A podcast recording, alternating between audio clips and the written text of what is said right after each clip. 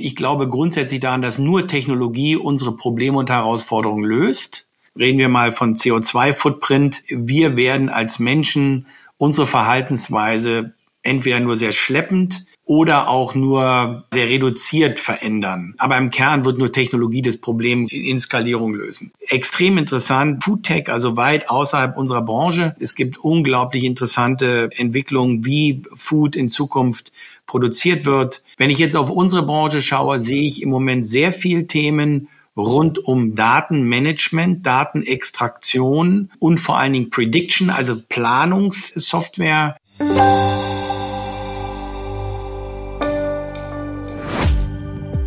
Oliver Papst ist in der Modebranche ein bekanntes Gesicht. Der Ex-Mammut-Chef gilt als umtriebiger Macher, der sich insbesondere digitalen Themen verschrieben hat.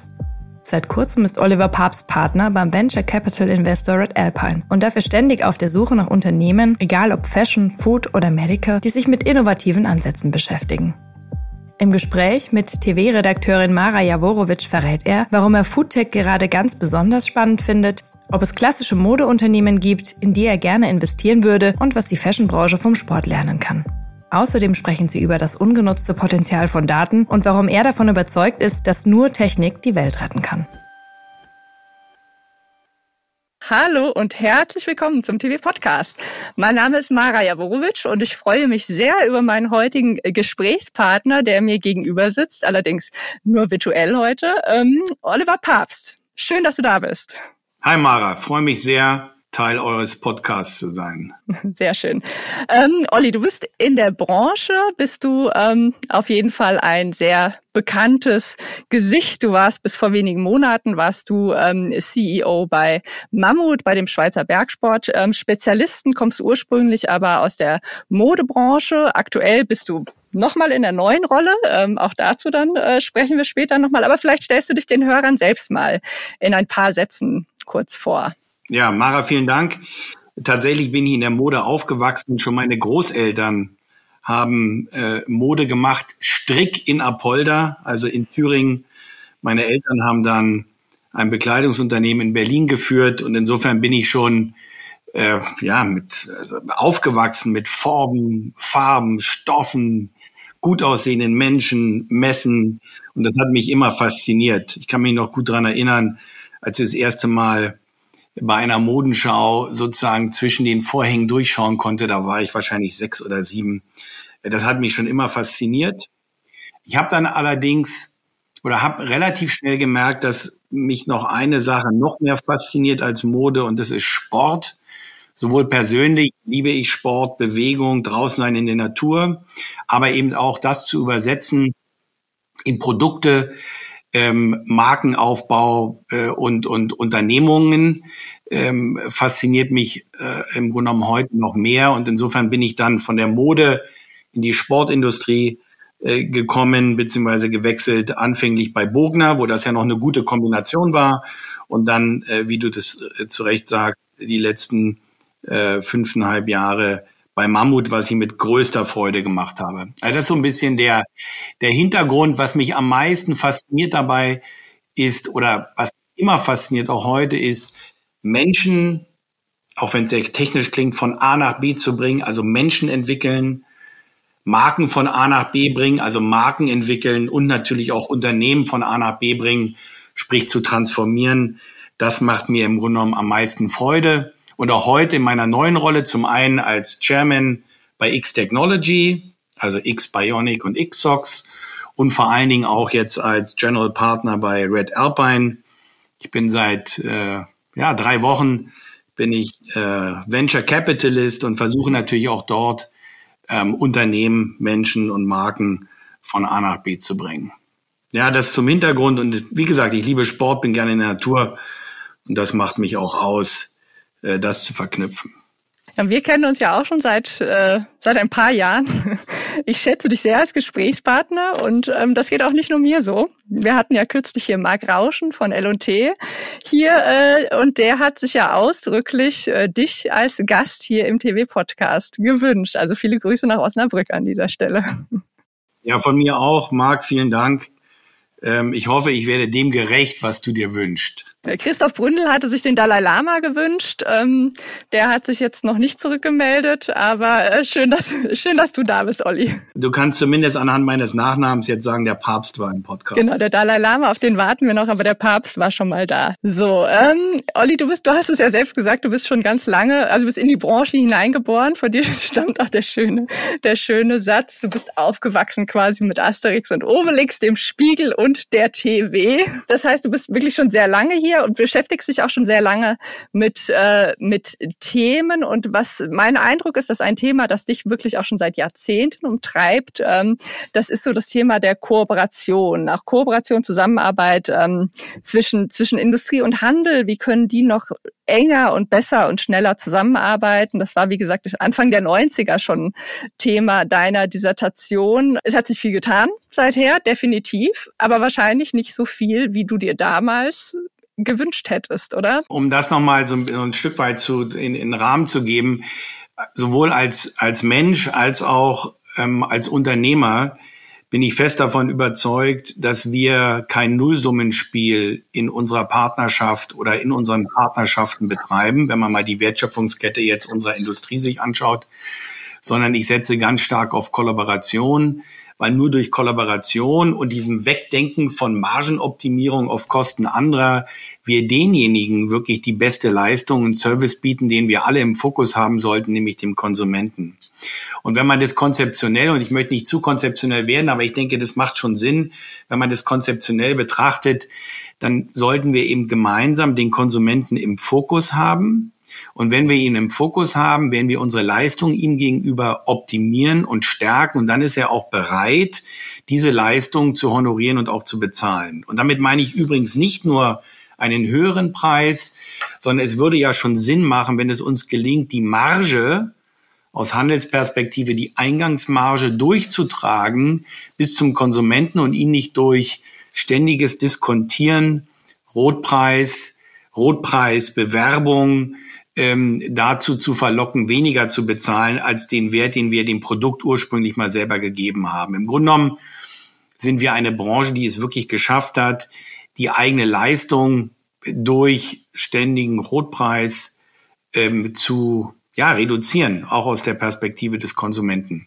Und wenn man das mal konzeptionell sozusagen als Überbau betrachtet und auch als Annahme mal trifft, dann geht es eben darum, die Prozesse in diesen einzelnen Wertschöpfungsstufen in unserer Industrie so zu optimieren, dass insbesondere Informationen eins zu eins durchfließen und wir auf Basis dieser Informationen uns darauf ausrichten.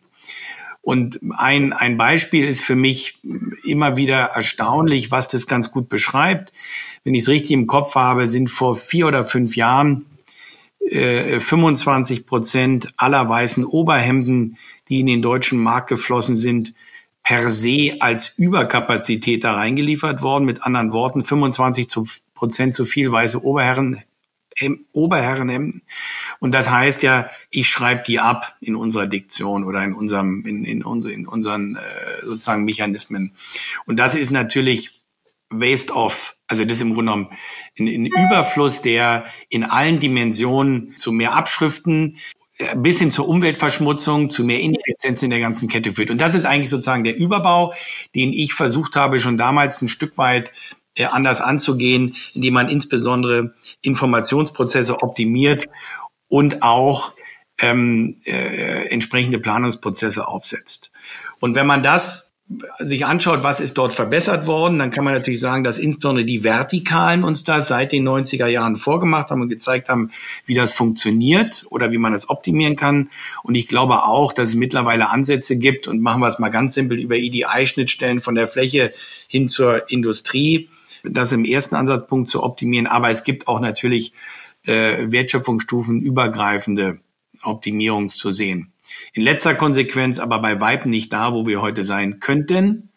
Und es liegt daran, dass wir Technologie insbesondere noch nicht so einsetzen, wie wir sie einsetzen könnten. Ne? Und da kommt ein zweites äh, Steckenpferd quasi ins Spiel. Ähm, Technologie, Digitalisierung, ähm, die Möglichkeit, also die, die Möglichkeit, viel mehr Datenpunkte zu nutzen. Aber auch das ist ja noch längst nicht da, wo es aus deiner Sicht auch heute schon sein könnte, oder?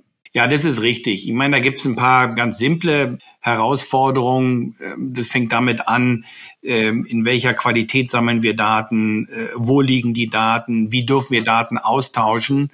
Äh, auf der einen Seite sozusagen prozessuale Herausforderungen, auf der anderen Seite gibt es auch technologische Herausforderungen. Aber im Kern ist es möglich und wir müssen, glaube ich, als Industrie äh, uns auch von Legacy und, und, und einem falschen Denken äh, meiner Meinung nach lösen. Also konzeptionell ist es möglich, sind wir heute bereit, es zu tun, äh, oftmals nicht, weil wir glauben, dass wir auf unserem eigenen Datenschatz sitzen können, dass wir unseren eigenen Datenschatz nicht teilen wollen und dann die entsprechenden Schlüsse daraus auch nicht ziehen.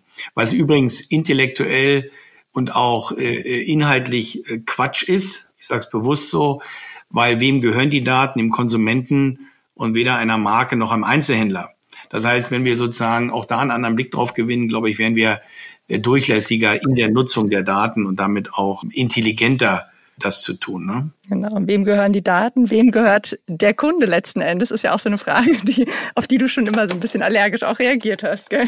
Ja, weil es, weil, weil ich auch aus Konsumentenperspektive natürlich selber entscheiden möchte, was ich mit meinen Daten mache.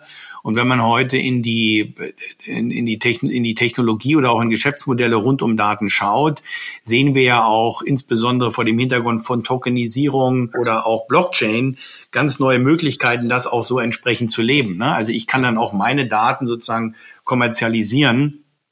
Gibt es fantastische neue Geschäftsmodelle, die das auch beweisen dass der Konsument derjenige ist, der die Hoheit über seine eigenen Daten hat. Du hast es vorhin angedeutet, ähm, das ist wahrscheinlich auch ein Thema, mit dem du dich jetzt in deiner neuen Tätigkeit noch intensiver wahrscheinlich und noch professioneller auseinandersetzt, richtig? Mit, äh, du schaust dir viele Technologieunternehmen an, würde ich mal vermuten. Was gibt es, was tut sich da Spannendes? Ja, also in, in meiner neuen Rolle bei Red Alpine als, als, als Partner oder als General Partner äh, schauen wir als Venture Capitalist schauen wir natürlich auf ähm, Technologien. Wir sind sehr sektoragnostisch mit anderen Worten. Wir schauen uns Foodtech an, wir schauen uns Herztech an, aber natürlich auch Elemente im oder auch Startups im Bereich Fashion Tech. Ähm, das macht erstmal großen Spaß, weil es meine persönliche Neugier natürlich befriedigt, in vielen Feldern da auch aktiv zu sein. Sind auch sehr viele Neudeutsch Deep Tech Themen, also wo wirklich Technologie den Unterschied macht. Ähm, da ich noch wirklich neu in dem Feld bin, neben meiner Tätigkeit oder neben dem, was ich als Business Angel schon über die letzten Jahre gemacht habe, ist ja das jetzt wirklich eine professionalisierte Sicht auf, auf Venture Capital. Äh, sehe ich da äh, viele Dinge, die genau auch Themen lösen können, die wir gerade besprechen. Also ich glaube, ins, also um, um nochmal einen Schritt zurückzugehen, ich glaube grundsätzlich daran, dass nur Technologie unsere Probleme und Herausforderungen löst. Also reden wir mal von CO2-Footprint. Ähm, wir werden als Menschen unsere Verhaltensweise entweder nur sehr schleppend oder auch nur ja sehr reduziert verändern. Wir, wir können darauf setzen, dass Menschen weniger reisen, dass Menschen möglicherweise weniger Fleisch essen, auch mehr mit dem Fahrrad statt mit dem Auto fahren, um es mal ganz simpel zu formulieren. Aber im Kern wird nur Technologie das Problem groß oder in Skalierung lösen. Und das schauen wir uns an. Extrem interessant. Meine Lieblingsthemen im Moment sind Foodtech, also weit außerhalb unserer Branche. Es gibt unglaublich interessante äh, Entwicklungen, wie Food in Zukunft produziert wird, umweltschonend. Also das nennt man dann auch schon Impact Investment. Wenn ich jetzt auf unsere Branche schaue, sehe ich im Moment sehr viel Themen rund um Datenmanagement, Datenextraktion und vor allen Dingen Prediction, also Planungssoftware. Gibt zwei sehr interessante Unternehmen, die wir uns gerade anschauen. Eins aus Düsseldorf, was im Grunde genommen hilft, den äh, ESG-Richtlinien respektive dem Lieferkettengesetz gerecht zu werden. Also wie sozusagen schaffe ich Transparenz in meiner Lieferkette und auch ein Unternehmen in Wien, was Ähnliches macht. Also auch hier geht es um die Transparenz in der Lieferkette, aber gleichzeitig auch darum, wie kann ich Supply Chain Disruptions äh, frühzeitig erkennen. Also ich, um es mal an einem Beispiel klar zu machen, es wird weltweit werden themenspezifisch äh, Social Media, äh, oder sagen wir alle öffentlich zugänglichen Informationen von Social Media bis hin zu publizierten Informationen analysiert und daraus dann Rückschlüsse gezogen, wie weit, inwieweit auch unsere Supply Chain respektive spezifischen Unternehmens die Supply Chain ähm, disrupted werden kann. Disruption heißt Ausfall, zu spät, Minderlieferung und so weiter. Und das finde ich äh, extrem interessant. Aber natürlich auch neue Entwicklungen im Bereich Materialien.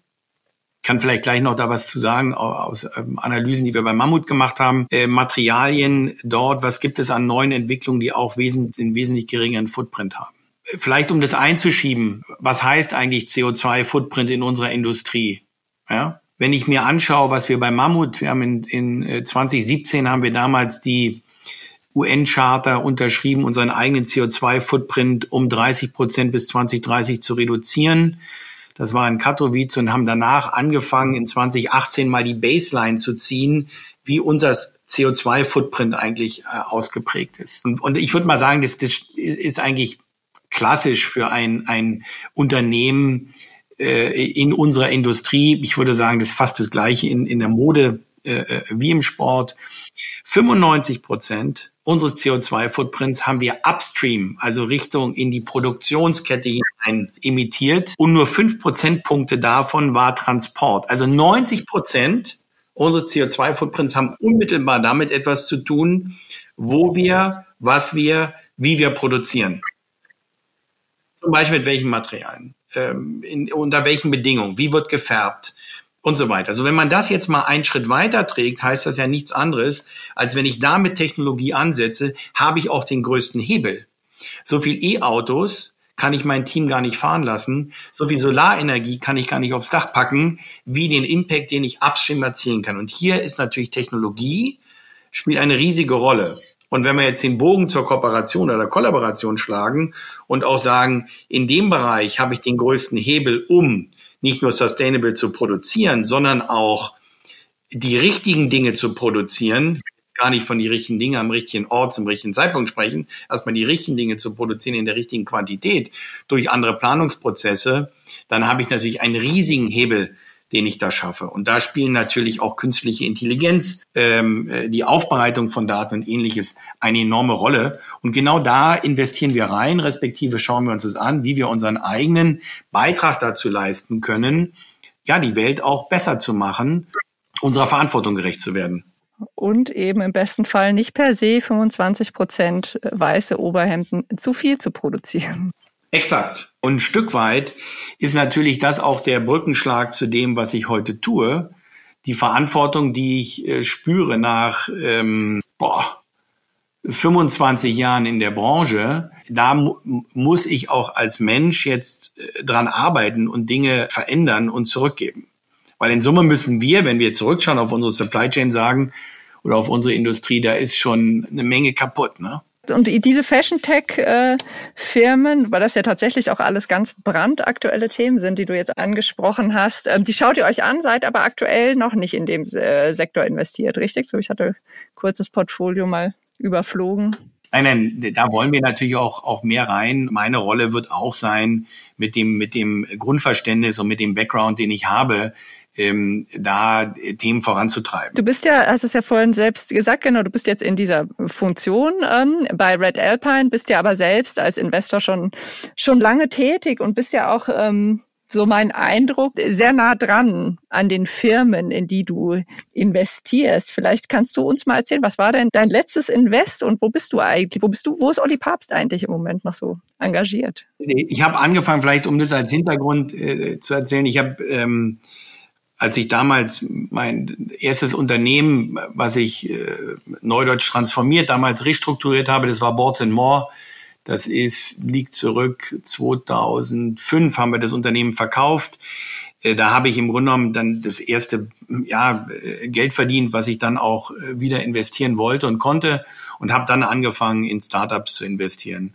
Und da habe ich ein paar wirklich ganz unsinnige, dumme Dinge gemacht ich habe zum Beispiel investiert in ein Startup, das nannte sich Chick Chick Club. Herrlicher Name, ja. Da ging es um äh, ein Abo-Modell für Damenschuhe oder im Grunde genommen für Schuhe für, für, für junge Mädchen und Frauen. Ich glaube, wir hatten damals eine monatliche Abogebühr von 25 Euro und, und äh, haben geglaubt, damit den Schuhmarkt disrupten zu können. Äh, super Erfahrung. Ähm, ich hatte Glück, dass einer meiner Mitinvestoren damals auch der Gründer von Lieferheld war. Insofern ist das, was ich damals in dem einen Startup versenkt habe, hat sich ordentlich äh, in dem anderen äh, äh, sozusagen äh, multipliziert, weil das so die, die Grundlage einer gemeinsamen unternehmerischen Karriere war. Und ich habe über die Zeit bestimmt in ja, knapp 30 Startups investiert. Und ähm, ich habe am Anfang ganz klassisch, wie eben auch Chick Chick Club, in E-Commerce-Themen investiert und habe das dann über die Zeit äh, stärker diversifiziert. Und, und gerade in den letzten Jahren haben mich vielleicht auch durch meine Begeisterung für Sport und Sport hat ja sehr viel auch zu tun mit Gesundheit, ähm, mit, mit Bewegung, mit Ernährung. Also das ist ja eher so ein fast so ein Life Science, würde ich mal sagen, Korb, in dem man da investiert, habe ich in den letzten Jahren doch auch mich sehr stark mit, mit Herztech beschäftigt. Äh, das steht im Grunde genommen von Themen wie Digitalisierung äh, des Gesundheitswesens bis hin zu ja, Analysegeräten für äh, Blut äh, oder auch für, für Urin und andere Dinge. Ne? Also ähm, insofern relativ breites, breites Feld. Und davon, ja, gerade im Bereich äh, Herztech gibt es ein paar sehr schöne äh, Unternehmen. Eins heißt Recare, da geht es um die Digitalisierung des Gesundheitswesens. Ein anderes heißt Anvayo, das ist eben so ein Analysegerät, Diagnostik nennt man das, was wir da entwickelt haben in Dresden. Tolle Firma. Und dann in ein Unternehmen habe ich investiert, das heißt heute, das hieß Seisme, ist gerade umbenannt worden in Trims. Und da geht es im Grunde genommen darum, genau das Thema, wo wir aufgesetzt haben, wie optimiere ich eigentlich Informations- und Planungsprozesse in unserer Wertschöpfungsstufe. Da geht es um eine Software, die sich mit Production on Demand beschäftigt. Ein Software-Piece Neudeutsch, was in den Beschaffungsprozess oder in den Produktionsprozess eingreift und Production on Demand treibt. Und das ist eine ganz interessante Geschichte, weil Bobby, der Gründer, Bobby Ösberg, übrigens der Bruder von Niklas Ösberg, dem CEO von Delivery Hero, der Bobby hat ähm, vor Ex-McKinsey, ich glaube, der hat vor sieben Jahren, hatte der die Idee, customized Hemden anzubieten. Und hat dann gemerkt, Moment mal, es gibt ja gar keine Software, mit der ich wirklich Maß nehmen kann. Und dann hat er gemerkt, Moment mal, es gibt ja gar keine Software, mit der ich diese Produktion wirklich gut einsteuern kann. Und insofern haben wir kollektiv als Team, sprich Investoren, und Bobby mit seinem Team jetzt eine Software entwickelt, also zweimal gepivotet, also zweimal das Geschäftsmodell verändert und sind jetzt so weit, dass wir groß skaliert, zum Beispiel mit H&M, in die Produktionsprozesse eingreifen können, um Production on Demand möglich zu machen. Sprich, die Zeit von 25 Prozent Overcapacity weiße Herrenhemden wäre damit vorbei. Das sind eben Themen, mit denen ich mich auch sowohl in der heutigen Rolle als auch früher schon beschäftigt war. Damit kommen wir jetzt ein bisschen von den doch entfernteren Themen wie Healthcare äh, zurück ein bisschen zu, zu, zu Fashion Tech und zu unserer Branche. Und ähm, du selbst bist ja auch, hast es vorhin auch schon mal kurz angesprochen, bei X-Bionic dabei. Das ist ja quasi so, also da investierst du klassisch in ein in einen Markt, in ein in ein Unternehmen, in ein Produkt, das es das es gibt. Das ist ein. Äh, vielleicht sagst du dazu noch mal äh, ein paar Worte, warum du da investiert hast. Und dann würde mich interessieren, ob du dir denn vorstellen könntest oder auch in eine klassischere, also jetzt gar nicht Fashion Tech, sondern in eine Fashion Firma, in eine Fashion Brand zu investieren. Die Frage hast du mir, du hast mich ja im Vorfeld auch vorbereitet auf die Frage und ich habe mir die tatsächlich auch gestellt ob ich in eine klassische Modemarke investieren würde. Und im Grunde genommen, was macht eine gute Entscheidung, eine gute Investentscheidung aus? Das erste, zuallererst natürlich mal das Team. Ne? Wenn du ein starkes Team hast, ein gutes Team hast, dann kann im Grunde genommen ein gutes Team aus wenig sehr viel machen. Dann, glaube ich, hat unsere Branche ja eine Stärke, weil sie wunderbare Marken entwickeln kann, ne? mit die, die auch Emotionen erwecken und, und, und Geschichten erzählen können. Und das dritte ist natürlich ein Geschäftsmodell zu finden, was ein Stück weit neudeutsch disruptive ist.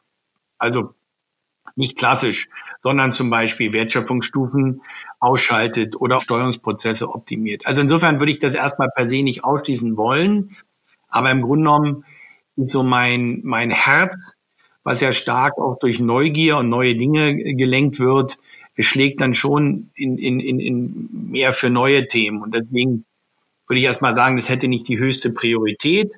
Alles rund um Sport interessiert mich mehr und das ist vielleicht auch der Bogen äh, zu X Technology, eine wirklich wunderbare Firma mit äh, zwei sehr starken Marken, nämlich X Bionic und Xox und vor allen Dingen einen, ein Unternehmen mit einem echten technologischen Vorteil oder einer technologischen Besonderheit. Das Unternehmen hält über 800 Patente, die rund um zwei Kerntechnologien sich äh, gestalten. Einmal Thermoregulation, also Körpertemperaturmanagement und das andere ist partielle Kompression.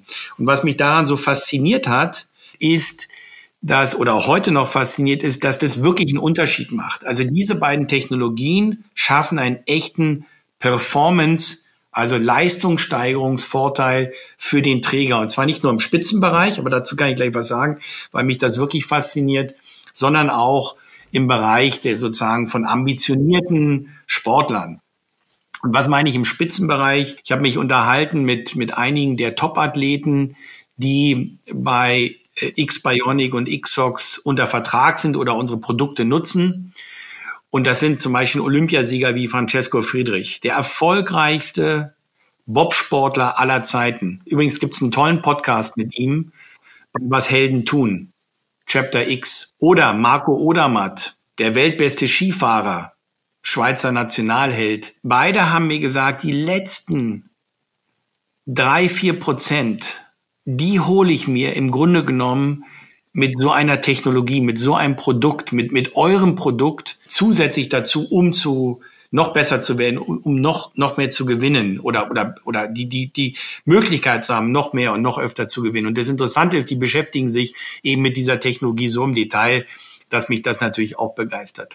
Aber wie gesagt, ein Durchschnittsathlet, Durchschnittssportler, durchschnittlich ambitionierter Mensch, kann damit auch was anfangen. Und ähm, insofern ist es so ein Teil dieser Geschichte von X-Bionic und Xox, diese, diese Performance, diese Technologie. Und auf der anderen Seite eben diese starken Marken, die sehr stark im Markt verankert sind. Und das Unternehmen war einfach, muss man simpel sagen, echt schlecht gemanagt. Also ich würde sagen, oper operativ schlecht gemanagt. Der ehemalige Eigentümer und Gründer äh, hat das auch ganz offen gesagt und er hat im Grunde genommen Leute gesucht, die ihm das abnehmen, das Unternehmen auf die nächste Ebene zu, zu bringen. Und insofern äh, habe ich da auch äh, mit investiert und, und bin da heute als Chairman unterstütze ich das Team. Du, also man merkt, du brennst, du brennst für äh, Technologie, Technologie, für technologische Themen, du brennst für den Sport. Was kann denn aus deiner Sicht, was könnte denn aber die Mode auch noch so vom Sport lernen? Was könnten die sich denn da noch abgucken? Weißt du, ich habe in dem Vorfeld tatsächlich mir mal aufgeschrieben, was Sport ausmacht. Und ich glaube, wenn man sich das mal aufschreibt und dann sich überlegt, was, was kann man davon möglicherweise in die Mode übertragen, vielleicht hilft das. Das ist jetzt wie so eine Art lose Blattsammlung. Und natürlich ist zuerst mal Sport ist Bewegung. Sport ist draußen sein, also sehr oft draußen sein. Sport ist Gesundheit.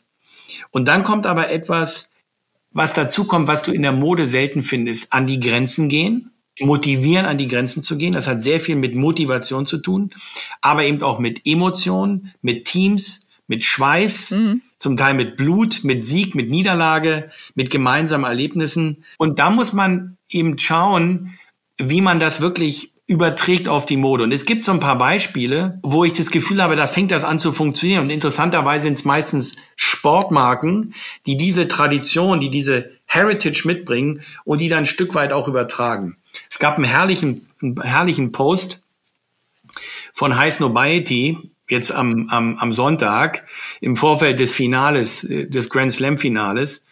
Und da haben die in Lacoste, so eine, so eine, so eine Lacoste Capsule gefeatured. Und dann siehst du im Grunde genommen vier oder fünf Hipster in dieser Lacoste-Klamotte in diesem sportiven Umfeld. Und da denkst du irgendwie, das ist lustig, das passt. Und dieser, dieser Image-Transfer, der, der, der, der funktioniert tatsächlich irgendwie. Ja? Das finde ich klasse. Dann siehst du viele andere Kollaborationen im Footwear-Bereich. Ich meine, das ist ja schon klassisch. Aber ich habe das auch gesehen bei Mammut. Wir haben auch da gesehen, wie wir über die Zeit die Marke dahin gebracht haben, dass die eben nicht nur am Berg, sondern auch in der Stadt getragen wurde. Und ich glaube, hier kann Sport auch wieder was von Mode lernen weil das ist ja nicht nur, das ist ja bidirektional. Und das ist natürlich alles, was zeitgemäß ist, was, was mit Look and Feel zu tun hat, was eine, eine ambitionierte, modernere Darstellung ist. Und ich komme gerade aus einem Meeting mit einem Schweizer Fahrradteam, die jetzt auch auf, auf Weltklasse-Level gehen werden, haben eine neue Sponsorship, ein super Team äh, rund um Fabian Cancellara, der Schweizer Fahrradsportler schlechthin. Und die haben mir gezeigt, wie sie in Zukunft ihre Bilder, ihre Bildsprache und ihre Kommunikation sozusagen aufziehen wollen. Und sehr pfiffig, weil die haben sich in das Team einen Modefotografen geholt, der jetzt diese Sportszenen abbildet. Und ich glaube, die wirklich gute Formel liegt da drin, von den Stärken dieser beiden Industrien zu lernen und, und das zusammenzubringen. Ja, von äh, Nutzen ziehen. Ja. Man kann schon fast den Hut ziehen, wie Gisander ich glaube, das war 98, so in der Zeit ihren Models äh, Puma-Sneaker äh, angezogen hat und die erste Collab in dem Bereich gestartet hat und seitdem mergt diese, diese Welt. Aber nochmal zurück, weil das ist ja die eigentliche Frage, Erlebnisse, gemeinsame Erlebnisse begeistern noch mehr. Und ähm, was das Thema nochmal dein Thema Kooperation, Kollaboration angeht, würdest du mir zustimmen, dass auch das im Sport ausgeprägter ist. Also jetzt auch, wenn wir zum Beispiel auf äh, Nachhaltigkeitsinitiativen schauen, dann ist so meine Wahrnehmung, dass auf dieser vorwettbewerblichen Stufe der Austausch in der, in der Outdoor-Branche speziell doch schon sehr intensiv ist. Auch da gibt es spannende Projekte im Rahmen der European Outdoor Group. Ist das auch etwas, was äh, du sagen würdest, was den Sport auszeichnet? Du, der eben wirklich einen breiten Überblick hat? Ja, absolut. Es gibt eigentlich zwei Einflugschneisen in diese in, in diese Kollaboration und und in diese äh, sozusagen den Versuch gemeinsam Dinge zu optimieren. Das eine ist sehr viele technologische Partnerschaften. Nimm ein Vibram, nimm ein Gore, nimm eine Boa, nimm Betterguards aus Berlin, auch ein fantastisches Startup. Dort überall wird im Grunde genommen Technologie, Produkten mitgegeben, gemeinsam entwickelt äh, gemeinsam versucht, das beste Produkt für den Konsumenten zu entwickeln. Ne? Der Konsument ist da wirklich im Fokus. Es wird in Use Cases gedacht für den Konsumenten. Und, das ist so eine Einflugschneise, so technische Kollaboration. Und die zweite ist, du hast ein sehr gutes Beispiel gewählt, die EOG, also die European Outdoor Group, die versucht hat, durch eine Reihe von Kerninitiativen stufenübergreifend, also Handel und Industrie, weil die EOG ist stufenübergreifend, insbesondere im Bereich Sustainability, nachhaltig Projekte voranzutreiben. Da geht's um CO2-Footprint, da geht's aber auch um zum Beispiel Single Use of Plastic. Genau, Plastikverpackung. Ja. Plastikverpackung äh, geht um Recycling, aber auch um Circularity-Projekte, tatsächlich dort Standards zu setzen innerhalb der Branche, an der sich dann auch andere Unternehmen innerhalb der Branche, aber auch außerhalb der Branche orientieren können. Und da ist die Branche kollektiv weiter. Das ist auch das Grundverständnis ist weiter, daran zu arbeiten. Ich glaube übrigens auch, dass es daran liegt, dass wir oftmals technischere Produkte mit einem technischen Vorteil verkaufen und deswegen die Diskussion über Technologie und wie man diese Probleme technologisch löst, ich würde mal sagen, gang und gäbe ist. Also es ist auch klar, dass man darüber spricht, nicht nur innerhalb der Industrie, sondern auch dem Konsumenten gegenüber. Ja, denke an die Diskussion rund um Wassersäule. Ja, und dann eben auch ein Sympatex, weil ich jetzt Gore genannt habe, der Fairness halber, eben sagt, wir erreichen die gleiche Wassersäule mit anderen Fasern, mit mehr Sustainability respektive CO2 Footprint Reduction. Und ich glaube, insofern ist es dort mehr Gang und Gäbe und damit sind wir auch weiter. Und auch hier, denke ich, kann Fashion sehr viel lernen. Wobei es auch da Ansätze gibt, die interessant sind. Ich bin mir sicher, du kennst die Fashion for Good Foundation. Super äh, Initiative, auch sehr gut von den Brenningmeyers initial aufgesetzt und, und finanziert. Also ich glaube, in Summe bewegen wir uns da alle in die richtige Richtung. Ja. Die Frage ist halt, sind wir schnell genug? Und haben wir nicht schon zu viel Zeit vergeudet? Und sind wir von unserer Mentalität und damit konzeptionell bereit, ich mache es jetzt mal sehr salopp, in Bangladesch noch die letzten 30 Eurocent bei den Produzenten rauszuquetschen, damit wir einen Margenvorteil haben, der sich dann wieder in Abschriften in Luft auflöst. Und ich glaube, diese Denke ist falsch. Wir können nicht äh, sozusagen in der Value Chain upstream die Probleme lösen, die wir marktmäßig nicht, nicht handhaben können. Und dazu musst du natürlich mental und, und konzeptionell in der Lage sein. Bei X-Technology, nur um da den Bogen zu schlagen, weil ich finde, das ist wichtig, sind wir einen Schritt weiter. Wir produzieren alles in Europa, Großteil davon in, in Norditalien und sind damit viel näher auch an den Prozessen und sind enger verschmolzen mit unseren Partnern. Auch da sind wir in ganz anderen Entwicklungspartnerschaften. Wobei das ja einfach nicht, also keine Option ist für jeden und das Konzept oder der, das sich verabschieden von dem globalisierten Konzept ist ja schon auch was, was natürlich kontrovers diskutiert wird. Nein, das ist, wenn das so rübergekommen ist, dann ist das auch falsch.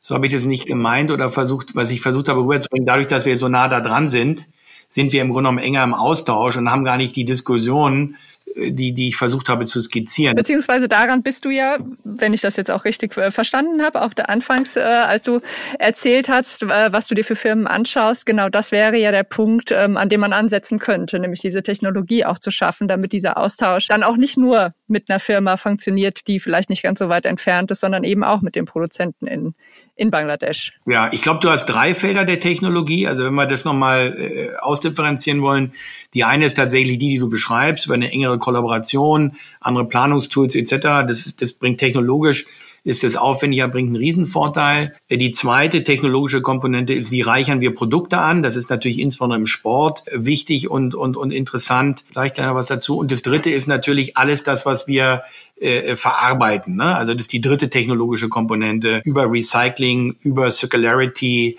oder über Dinge, die wir gleich von vornherein mit einem geringeren CO2-Footprint entwickeln, respektive in den Markt bringen. In dem mittleren Element, worauf ich eingehen äh, wollen würde, sprich, wie reichere ich eigentlich Produkte an? Neudeutsch im Sport Variables, auch da gibt's fantastische äh, neue Entwicklungen. Ich habe zum Beispiel äh, in ein Unternehmen investiert, das heißt Nanolec. Die stellen in letzter Konsequenz Sensorik her, um die vier Vitals zu messen, ja, ähm, unter anderem Atem. Und jetzt auf einmal sich bewusst zu werden, wie man atmet, während ich Sport mache, oder während ich in Ruhephasen bin, meinen Blutdruck besser zu kontrollieren oder meine Herzfrequenz äh, oder meine Körpertemperatur, das ist wirklich interessant und gibt natürlich auch einen echten, sowohl dem Produkten-Performance-Vorteil, aber natürlich auch nachher dem Konsumenten. Ich hätte nie gedacht, dass mich das persönlich auch mal begeistern würde, weil ich eigentlich diese ganze Technologie am Körper gar nicht haben wollte. Ja? Und mittlerweile äh, finde ich diese Selbstoptimierung, die man da so ansatzweise betreiben kann, wirklich interessant. Olli, sehr spannend. Es macht wie immer großen Spaß, sich mit dir zu unterhalten, sich mit dir auszutauschen. Die Zeit ist tatsächlich schon so weit vorgerückt, äh, dass wir zum Ende schon kommen müssten. Und ich möchte die Gelegenheit nicht ungenutzt lassen, dich äh, natürlich auch noch nach deinem Wunschgast hier im TV-Podcast zu fragen. Wen können wir für dich einladen? Wow. Jetzt bin ich wirklich unvorbereitet. Aber ich habe einen Wunsch. Und zwar gibt es ähm, äh, Freddy und Ferry Heilemann. Die haben mal den Groupon-Ableger in Deutschland gegründet. Zwei junge Internetunternehmer. Die haben das verkauft an Groupon, haben wirklich ordentlich Geld damit verdient, haben dann zwei, dreimal neue Firmen gegründet und jetzt ihr gesamtes Tun, Handeln und auch ihr Geld investieren sie in, äh, in Impact Investments und äh, zwei tolle junge Männer und die beiden zusammen im Podcast zu haben, das ist großartig und natürlich äh, lege ich dir auch äh, den Kontakt. Ganz herzlichen Dank dafür. Ja, vielen Dank für deine Zeit, äh, für deine Insights, für deine Inspiration und äh, dass du uns auf deine Reise mitgenommen hast. Ich freue mich sehr, wenn wir uns demnächst auch mal wieder live und in Farbe sehen und bis dahin erstmal alles Gute. Danke dir, Mara, und ich hoffe, wir sehen uns auf der ISPO. Natürlich.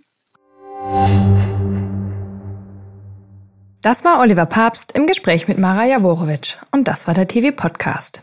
Sie haben Fragen oder Anregungen zum Thema Podcast oder eine Idee, wen Sie schon immer mal bei uns hören wollten? Dann schreiben Sie uns doch an podcast.textilwirtschaft.de. Mein Name ist Julia Schugula. Vielen Dank fürs Zuhören und wenn Sie mögen, bis nächsten Donnerstag.